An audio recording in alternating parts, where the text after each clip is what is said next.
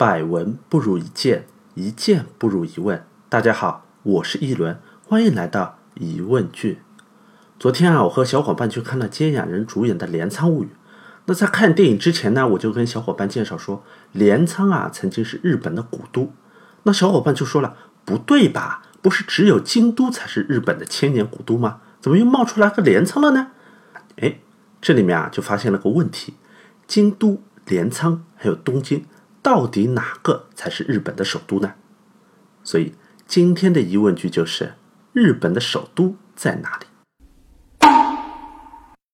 那我先公布一下正确答案啊！以上选择都不对。正确的答案是日本，它就没有个首都，因为在日本现行的法律里面啊，它就没有规定过日本的首都在哪里。只不过因为东京是日本皇室和中央政府的所在地。所以大家就约定俗成的把东京当做是日本的首都。那在日本历史上的武士时代啊，日本就一直处于有两个首都的状态。日本人精神的象征天皇在京都，而日本实际上的行政机关幕府将军的官邸是在两百多公里外的镰仓或者是东京。那问题来了，日本拢共就这么点大的地方，你干嘛要整两个首都出来呢？那像日本的这种统治方式啊，叫做二元统治，天皇是一元，幕府将军又是一元，而且两个人都说了算。我们一直都说啊，一山不容二虎，一个组织里面就应该只有一个人说了算。那你有两个老大，那不是要打起来了吗？但是你别说啊，在现代社会里面，类似这样的二元统治啊，它还真不少。你比方说，在股份公司里面。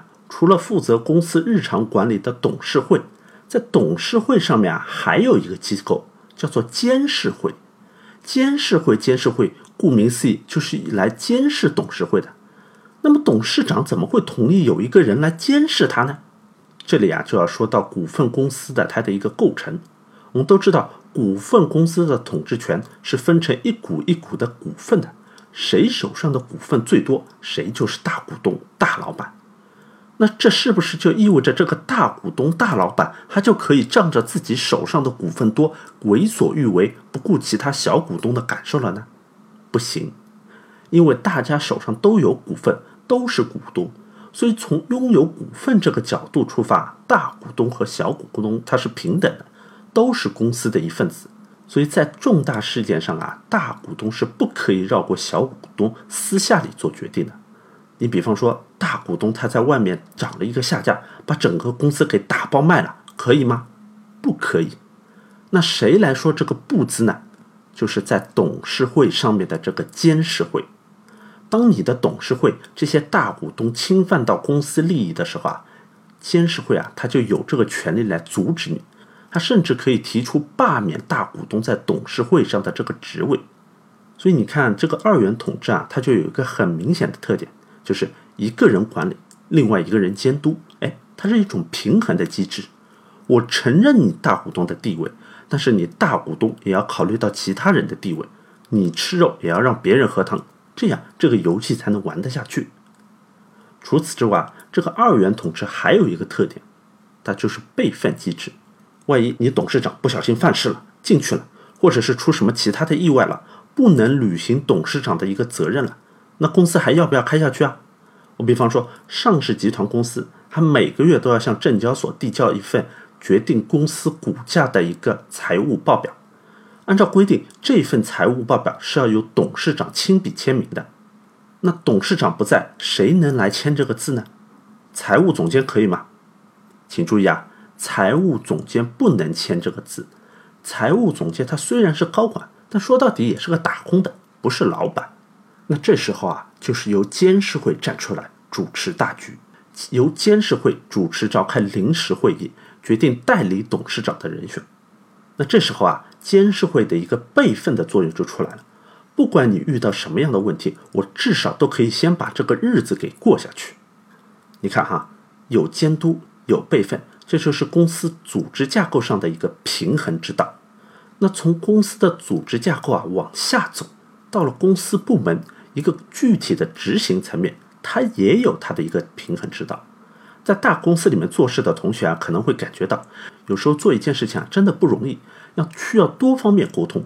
你搞定了 A 还不够，你还要去搞定 B，非常的麻烦，效率也不高。确实啊，你站在一线办事人员的角度来说，确实是这样。